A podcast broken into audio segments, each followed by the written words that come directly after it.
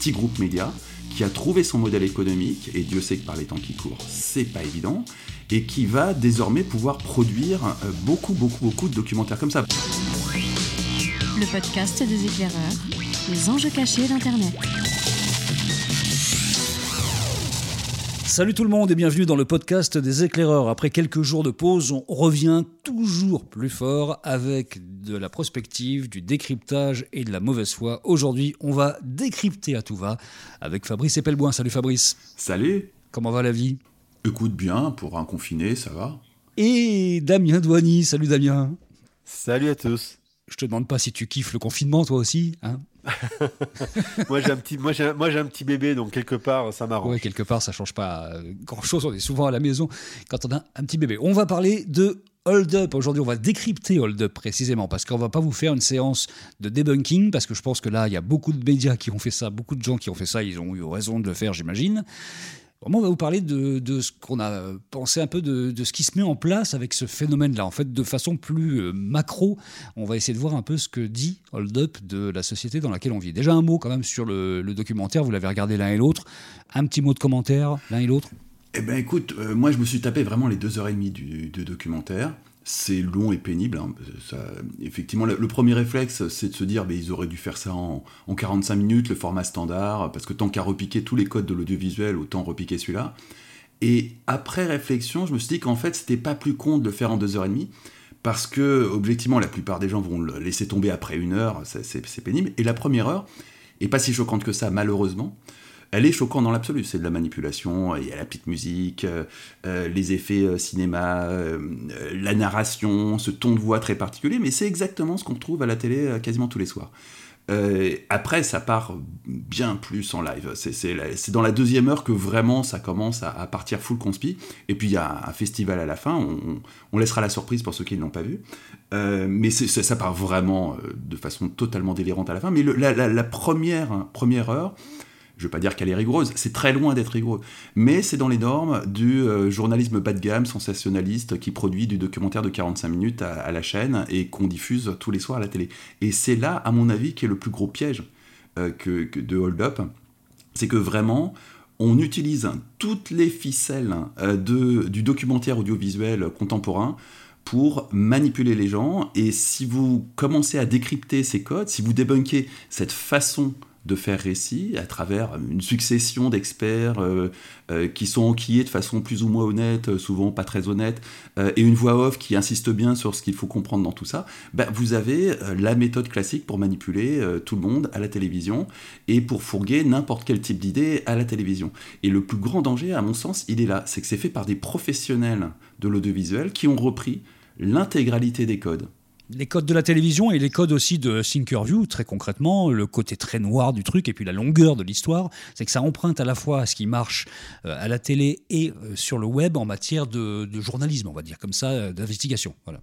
En fait, l'intérêt de la longueur, c'est de dire, vous voyez, on prend le temps de vous raconter les choses parce qu'en télévision, il aurait fallu faire 45 minutes, donc il aurait fallu faire court, et là, on prend le temps, ce qui est un faux argument en fait. Hein. Mais ça, ça, ça donne cet argument-là de dire, vous voyez, nous, on prend le temps de poser les choses pour vous dire les choses. Mais effectivement, comme dit Fabrice, tu pas jusqu'au bout, enfin, sauf des gens comme nous hein, qui on s'est immergé dedans jusqu'au cou. Euh, après, l'autre élément, c'est euh, qu'on se dit que c'est très soigné. Moi, j'étais assez, assez surpris par euh, effectivement l'image qui était très soignée. Hein. C'est pas filmé au smartphone, c'est filmé, c'est bien fait, c'est il y, a une belle dramaturgie, c'est assez bien fichu.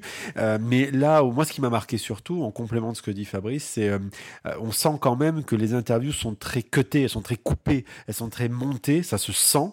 Euh, on sent vraiment qu'on a isolé les phrases qui allaient bien. Et pour autant, euh, il y a un beau casting, ou un assez beau casting, quand on s'arrête pas trop au background de certains. Euh, bref, c'est, on va dire que ça fait la claque. Alors, on va décrypter tout ça. Et la première question qu'on peut se poser, moi j'ai ma réponse, mais je pense que vous avez aussi la vôtre, c'est est-ce que Hold Up, c'est un peu le casse-média du siècle, pour faire un jeu de mots?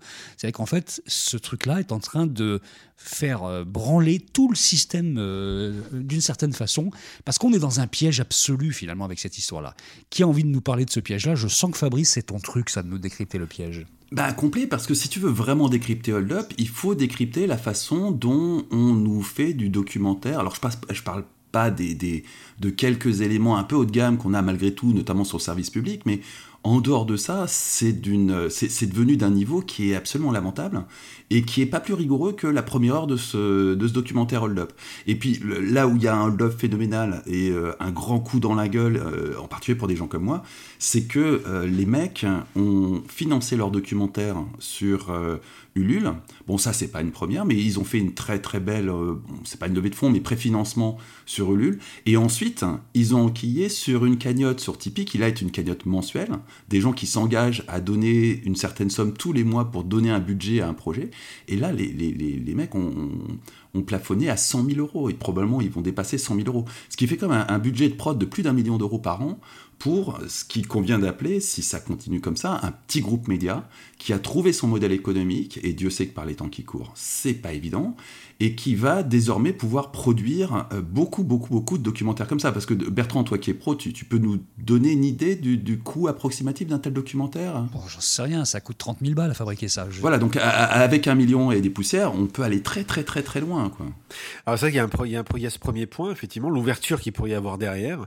Euh, si on se focalise sur le, hold-up en particulier, ce qui est intéressant de voir, c'est la mécanique qui est derrière, qui est la mécanique implacable de la logique conspirationnelle. En clair, euh, si on te vire d'une plateforme comme par exemple Vimeo qui servait de plateforme de VOD, c'est que logiquement on t'a censuré, c'est que logiquement euh, tu on a quelque chose à cacher, c'est que logiquement on veut te baïonner.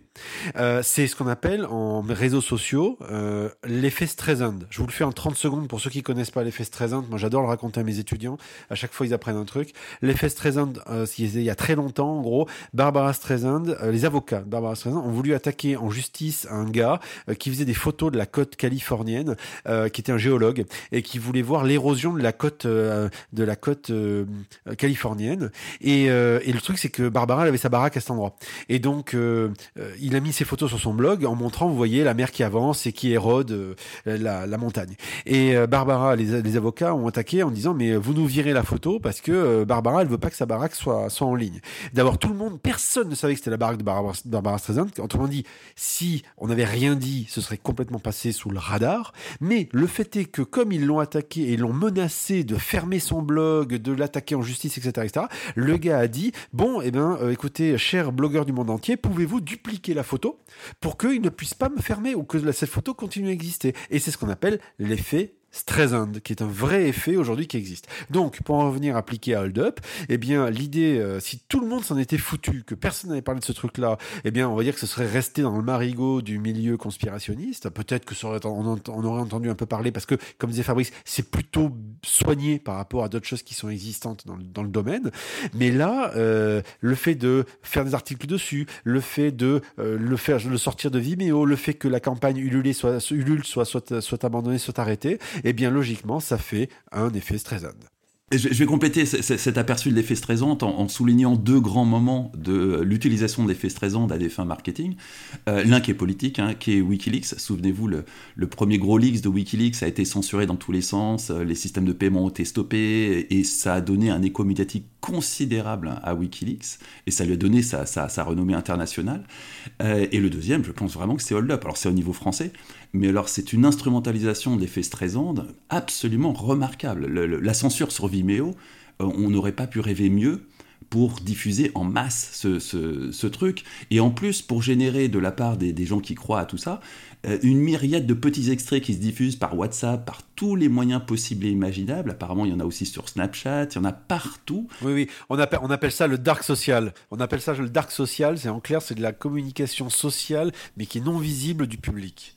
Complètement. Et on, va terminer sur un, euh, l'effet Flamby, euh, qui est une, euh, une, déclinaison plus contemporaine de l'effet Streisand, qui consiste à, vouloir éliminer un Flamby en donnant un grand coup dessus et du coup en en retrouvant sur tous les murs. On avait dit qu'on parlerait pas de Hollande. Je ne sais pas pourquoi il revient dans le sujet, lui. Hein. Donc, le fait est que aujourd'hui, je ne sais pas si, et je pense que si quand même, que les, si les producteurs avaient vraiment voulu industrialiser l'effet Streisand, je pense que si. Ce qui est intéressant à voir, c'est que dans la campagne Ulule, ils avaient avez dit que euh, si on débloquait un certain niveau qui a été débloqué, eh bien, il y aurait une campagne d'affichage qui serait faite à Paris. J'attends de voir la gueule de la campagne d'affichage, s'ils vont la faire ou pas, parce qu'ils n'en ont pas besoin, vu euh, aujourd'hui les répercussions de euh, l'effet Streisand et Flamby. Le piège, quand je parlais du piège, il est énorme parce que si on prend Vimeo par exemple, ce qui a fait que Vimeo tout d'un coup n'a pas censuré mais coupé le film en attendant d'avoir plus d'informations, c'est que Vimeo a reçu énormément d'alertes de personnes qui étaient sur la plateforme et qui ont dit attention, il y a problème avec ce sujet-là. Vimeo étant connu pour être une plateforme plutôt sur des trucs un peu sérieux quoi en général. Et c'est vraiment le public qui a moins précis les systèmes d'alerte collectifs qui peuvent exister sur le web, sur les réseaux sociaux à des différents endroits, qui ont amené une plateforme à dire attention, il y a peut-être un souci avec ça. C'est-à-dire que ça remet complètement en cause le, le contrôle collectif et d'une certaine façon, ça le retourne à son profit, c'est-à-dire qu'on se rend compte que là, on est totalement parti dans un piège où euh, il n'y a plus possibilité de contrôle de quoi que ce soit. Et en, plus, comme Xavier Niel est, actionnaire de Vimeo, ça fait un, un double rainbow in the sky pour les complotistes, parce que évidemment, c'est tellement plus tentant d'imaginer que Xavier Niel a décroché son téléphone pour appeler Vimeo. Mmh, ce qui est vraisemblablement pas le cas. hein. Le, le plus vraisemblable, effectivement, c'est l'instrumentalisation de la foule euh, des, des- des gentils qui sont dans le camp des gentils et qui vont dénoncer le contenu comme étant méchant. Du coup, amener à sa censure et amener à son explosion dans, le, dans ce qu'on appelle le dark social. Oui, alors parce qu'il faut savoir une chose sur Vimeo. J'ai regardé un peu plus en détail les choses. Les règles de base de Vimeo ne sont pas contre ce type de documentaire. Simplement, Vimeo, c'est une plateforme plutôt orientée vers les courts-métrages, euh, les choses un peu plus professionnelles. Et donc, le problème, c'est qu'ils se, fassent- sont face à un truc sur lequel ils ne savent pas réagir. Parce que c'est la première fois que ça leur arrive. Euh, et ils se trouvent un peu dans la situation d'un Facebook. Autrement dit, ils ne veulent pas être juges de la vérité, mais il faut qu'ils prennent une décision. Donc la question, c'est qu'est-ce qu'on fait? Et dans le cas, par exemple, de, ce film, euh, dans les règles qu'ils ont envoyées, enfin dans la réponse qu'ils ont envoyée aux producteurs, ils ont mentionné, et c'est quelque chose qui n'est pas dans les règles de Vimeo, euh, qui est que, en gros, pour faire simple, hein, le, sujet touchant à la santé publique, à tout ce qui est vaccination, bref, tous ces sujets-là qui sont des sujets sensibles, ben Vimeo se réserve le droit de, en gros, de suspendre le truc et de regarder. Euh, donc c'est bien la preuve qu'en fait ils sont, ils étaient, enfin, il y avait un trou dans la raquette.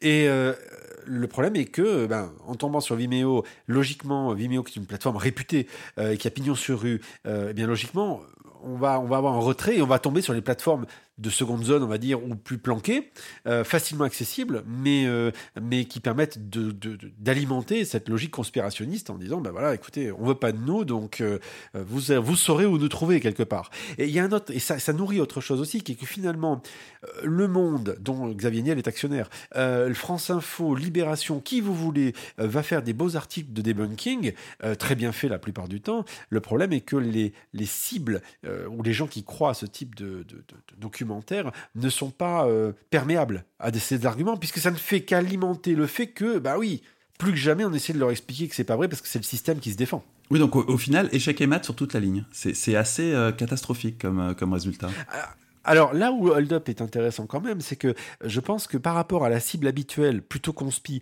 de ce type de documentaire, là il a pris tous les abords, ce que tu disais Fabrice, tous les abords d'un documentaire plus classique, plus audiovisuel classique qu'on voit à la télévision, pour justement toucher une nouvelle cible.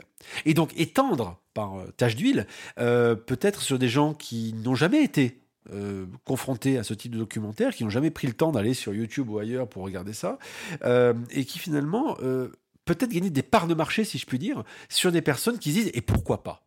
Parce que faut, il faut être honnête, euh, la gestion, par exemple, de la situation actuelle en France euh, est loin d'être nickel. Le gouvernement a lui-même créé les conditions du doute. Euh, sur les masques, par exemple. Euh, donc, ce qui fait qu'au début, euh, je vous rappelle en deux mots quand même, vous le savez, mais pour les auditeurs, au début des masques, tout va bien, pas besoin de masques, parce qu'en fait, il n'y en avait pas. Les, pharmaciens en avaient, ce que je vous raconte là, c'est j'ai parlé à des pharmaciens, hein.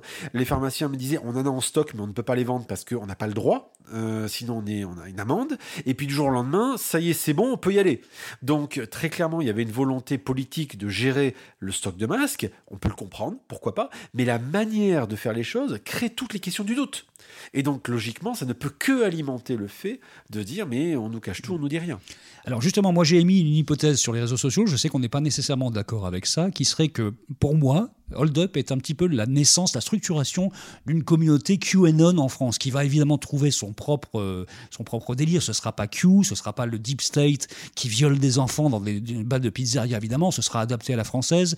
Mais finalement, euh, il y a une amorce de, de grand complot mondial avec le grand reset, là qu'on voit à la fin de ce truc-là, qui est un truc complètement délirant. Et euh, c'est peut-être ça, en fait, qui pourrait structurer une structure QAnon en France, avec peut-être même, euh, pourquoi pas, un candidat QAnon qui pourrait émerger en prévision de 2022. Est-ce que vous croyez à un scénario comme ça? Ah, j'y- crois pas du tout. Tout d'abord, avant tout, le, le Grand Reset, c'est un projet politique qui fait partie de, euh, des sujets abordés euh, à- au Davos il y a deux ans, je crois. Donc ça n'est pas un grand complot, euh, c'est un truc décidé entre, entre puissants, hein. Enfin imaginé entre puissants, mais c'est pas un grand complot et on en trouve des traces. Non, mais ça, ça peut servir de base à un complot. Parce que ça là, peut euh, tout à fait servir de base d'un complot. Euh, monter, comme, monter comme ça l'est dans ce documentaire, ça peut servir de base. À partir du moment où tu as tous les puissants de Davos qui euh, imaginent et fantasment un grand reset, on, on peut légitimement euh, se demander si c'est bien démocratique tout ça. Donc oui, bien sûr, ça peut servir de base à un complot, il n'y a aucun doute dessus, et ça, ça devrait servir de base à beaucoup d'interrogations qu'on aimerait bien voir. Euh, mais euh, ça se, tout, tout ça repose, de temps en temps, pas toujours, mais repose sur des réalités qui sont évitées par euh, la, la plupart des médias.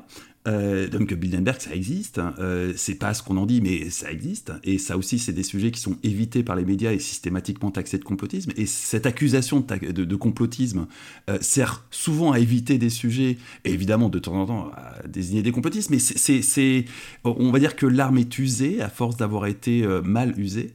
Euh, et puis ensuite, pour revenir à QAnon, non, je pense que c'est vraiment quelque chose de distinct, QAnon. Euh, je pense qu'on va aussi voir apparaître ça en France, hein, avec une forme française. Mais QAnon, c'est vraiment euh, un chevalier blanc désigné, c'est une source d'information qui accède à ce fameux deep state et qui balance des informations que d'autres vont interpréter à leur tour. C'est complètement autre chose. C'est des évangiles qui se forment autour de ces informations, qui chacune vont aller dans leur petite niche avec leur petite communauté. Donc ça a un aspect contributif généralisé. Et c'est infiniment plus inquiétant que juste un documentaire complotiste ou même une boîte de prod de documentaires complotistes. Donc toi, tu crois pas vraiment au regroupement des forces complotistes, finalement, dans une espèce d'énergie commune qui serait de renverser la machine, finalement? Si, potentiellement oui, mais je, je pense que ça, c'est juste un signal faible que le terrain est mûr pour euh, qu'en France se développe ce genre de secte, religion, c'est pas très bien, mais ça, ça n'est pas QAnon. Alors, c'est pas QAnon, mais effectivement, je crois vraiment, par contre, je suis peut-être plus marqué que, Fabrice là-dessus, je crois vraiment que c'est le point de départ de quelque chose. Euh, on est sur le l'an zéro de quelque chose. En France, on est un pays qui est sceptique. Alors, il se trouve que, euh, à la fois, on est le pays des Lumières, on est à la fois le pays euh, de Descartes, donc on est censé être rationnel. Et à la fois, on est un pays très sceptique. Parce qu'on est un pays qui, depuis 20 ans, 30 ans, 40 ans, se sent agressé par le monde entier. Euh, et, on, et on essaie toujours de survivre ou de vivre vis-à-vis des autres par opposition. L'exception culturelle française, l'exception française en général. Alors c'est quelque chose qui à l'origine est une logique, une mécanique de soft power, mais qui aujourd'hui, à mon sens, risque de se retourner contre nous, puisque cette exception-là se veut quelque part éclairée au sens où on se bat, on se défend, on se bat contre le, on va dire le mainstream, contre ce, ce monstre invisible qui est existant, euh, qui fait que on essaye de faire un grand reset, qu'on essaye de faire je ne sais pas quoi, euh, euh, mais faire en sorte de, toutes les cas de figure de nous faire rentrer à tout prix dans le rang. Et les Français sont des révolutionnaires. Les Français sont des gens qui se battent. Donc par conséquent, et derrière ça, on a tout, vous voyez, typiquement toutes les histoires qu'il y a pu avoir autour des gilets jaunes, etc. il y a toujours cette dimension de combat, de cette lutte de classe qu'il y a euh, ce, ce, terreau sur la lutte des classes que l'on a en France. Et donc je pense que tout ce gloubi-boulga mélangé, euh, mais propulsé encore plus par cette logique de coronavirus qui, ou de Covid qui, qui, qui vraiment, à mon avis, laissera des traces logiquement, parce que même psychologiquement parlant, en faire des, des, euh, euh, des périodes comme on a actuellement de confinement, ça laissera des traces, eh bien, ça va logiquement nourrir un vrai terreau. Et ça peut toucher, c'est ça qui me gêne le plus, moi, ça peut vraiment toucher euh, des publics qui n'étaient pas forcément euh, réceptifs à ça et qui peuvent le devenir, très clairement. Ah, ça, c'est très clair que euh, les publics susceptibles d'être réceptifs à ce genre de truc augmentent de jour en jour. Chaque fois que le gouvernement dit une connerie, que ça soit à des fins manipulatoires ou que ce soit juste un couac, à ce stade, ça augmente les troupes. C'est, c'est, c'est- on est dans une dynamique que euh, on n'est pas vraiment en mesure d'arrêter au jour d'aujourd'hui. C'est, pas demain la veille que le gouvernement va arrêter de dire des conneries. Euh, là-dessus, on, on- on est vraiment en train de passer à, alors je sais pas si on peut appeler ça le monde d'après, mais euh, d'un point de vue euh, relation euh, de l'opinion publique à euh, l'information et aux politiques, on est en train de basculer vers autre chose on base dans le scepticisme généralisé et le problème de ça, c'est que tout est interprétable à l'aune de ça. Un exemple très simple, hein, je vous le fais en deux secondes. Euh, coronavirus, Covid, donc euh, et euh, le confinement. Confinement demande de télétravail généralisé. Ah ben il faut de la 5G parce que logiquement il faut du débit pour arriver à faire de la visio pour que toutes les entreprises continuent à travailler. Donc c'est un moyen d'imposer la 5G. Donc après selon votre obédience, hein, vous pouvez dire que c'est les Chinois qui, qui sont à la manœuvre. Vous pouvez aussi dire que c'est au contraire Bill Gates qui est à la manœuvre. Enfin comme, vous le voulez. Mais vous voyez, je vous prends un exemple tout con, mais on peut tirer le fil comme ça, en disant que ce n'est qu'un des leviers parmi tant d'autres pour arriver à imposer un truc. Et, ainsi de suite. Et tout est interprétable. Et alors, en plus, on arrive quand même euh, vers le procès Sarko, qui est à la base un complot, euh, et ce qui va contribuer là aussi à, un effondrement de la confiance envers le système. Ça, ça, va être une catastrophe. Hein. Enfin, je, non, c'est pas possible. Tout le monde a bien compris qu'il était totalement innocent, ce garçon. franchement. moi, moi, je crois Takedine. Hein. Si, si dit qu'il a menti, c'est qu'il a menti. Je le crois aussi. Enfin, franchement. Hein. Livre Nicolas Holon. Je, pense que Nicolas n'a rien fait. Livre Nicolas Holon, elle est pas mal, ceci dit. non, mais c'est vrai que voilà, il y a tellement de, choses comme ça que ça érode totalement la confiance qui était déjà érodée. Mais j'ai l'impression que d'habitude, on a toujours quelques années de retard sur les phénomènes profonds des, américains, sociologiques. Mais là, c'est en temps réel quasiment. C'est-à-dire que ce qu'on vient de voir avec Trump se mettre en place avec un gros gros délire d'une certaine partie de la population américaine, finalement, on voit que clac, ça arrive de façon très prégnante en France. On ne sait pas comment ça va se structurer, mais on voit bien qu'il y a il y a un wagon là, il y a un TGV lancé à pleine allure qui va nous arriver dans la figure et dans la figure des médias très très rapidement. Là. Je ne sais pas si vous le sentez comme ça. les, Américains ont quoi? Deux ans, deux trois ans d'avance? Pas plus. C'est vrai que c'est très très rapide. Et nous, en plus, on a les élections qui arrivent, donc ça va augmenter en fait euh, l'effet euh, l'effet de Coriolis de tout ça. Vous voyez, ça, va tourner très très vite. Complètement. Si on voit le timing avec les élections présidentielles, on est exactement dans le même timing que les Américains. Ils ont juste une élection qui est deux ans avant la nôtre. Hmm. Bon ben voilà, c'était euh, notre décryptage de Hold Up. Hein. c'est un peu euh, pile tu gagnes face je perds, hein, cette histoire-là. on est un peu dans un piège là, et voilà. Qu'est-ce que ça va donner? Ben, Je sais pas, on verra s'il y a un Hold Up 2, un Hold Up 3, ce sera peut-être un peu comme... Euh, les productions de machin là à Marseille. Euh. je sais pas si Luc Besson va pas rentrer dans l'affaire finalement, puisque maintenant il cherche du boulot. Bah il y a du business, hein, clairement il y a du business. Il, hein. va, peut-être produire la suite des Hold Up, allez savoir. Hein. Et puis pour embaucher, en plus il aura des, actrices, il aura, euh, il aura euh, notamment Sophie, Marceau. Sophie Marceau qui pourra jouer. Et Sophie Marceau, je, je vous le donne en mille, c'est l'égérie, c'est l'égérie française la plus connue en Chine. Tout est lié, tout est lié. c'est vrai. Ah ouais, c'est vrai. c'est vrai, ça. quel vertige. Là, on vient de découvrir un truc incroyable là pour terminer. Je pense que là. En, tout cas, c'est une clé de lecture absolument unique sur Hold Up. Je pense que vraiment, on a fait avancer Schmilblick. bon, merci beaucoup les gars. On se retrouve la semaine prochaine pour d'autres bêtises. Allez, à plus. Salut. À la semaine prochaine.